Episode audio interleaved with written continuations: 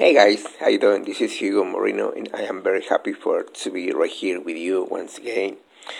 And um, I'd like to talk about today about the angels because um, you know there is always angels um, who are going to show up in our lives when we need it, when we need them actually. And um, I I was thinking about the night when um, before Jesus was to be crucified. And the Bible says he went into the Garden of Gethsemane to pray.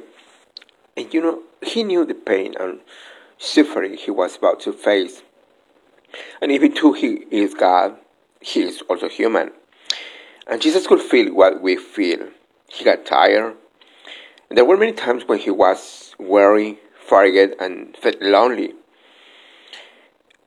And um, in that garden, he was so discouraged and so overcome with emotion that his sweat, the Bible says his sweat became like great drops of blood. He told the disciples, Hey, my soul is overwhelming with sorrow. And you know, Jesus is the Son of God. And yet he felt overwhelming as though he couldn't go on. And probably would think God would say, oh, come on, Jesus, you need to be stronger, or you need to uh, toughen up. But God understands that life can be overwhelming.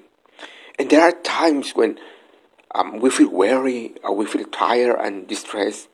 And it doesn't mean that we don't have enough faith. It doesn't mean we're not strong enough. Because when Jesus felt so overwhelming, when he looked at if he wasn't going to fulfill his destiny, the scripture says that the God sent an angel to estrange him. And you may be tired today, mm, probably tired of believing for your dreams, or tired for trying to make your marriage work, um, or tired of raising your children. And God sees what you're going through. He feels the weight of what you're carrying. He's not gonna leave you there. He has angels coming your way to stretch you, or to encourage you, to lift you, and will try to convince you that you're not strong enough, that you need more faith. And look at how tired and discouraged you are. They say probably, let his problem overcome you. But don't believe those lies. And Jesus in his human body felt weak. He felt discouraged and he didn't know if he couldn't go on. And God sees you being your best to raise your children. He sees when you're fighting that addiction or facing the ill, facing the Ill, illness, and when you run out of strength, but no worries, angels are coming. Help is in the way.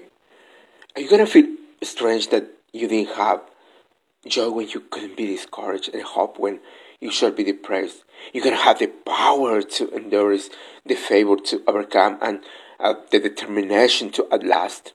And it's not because for of your own efforts; it's the angels ministering to you. God loves you too much, and He never leave you alone. Never. And even when Jesus felt alone, he can get um, the God's provision, the God's strength, and you can do it as well. All right. Um, thank you so much, guys, for your time, and I'll see you next time. Bye.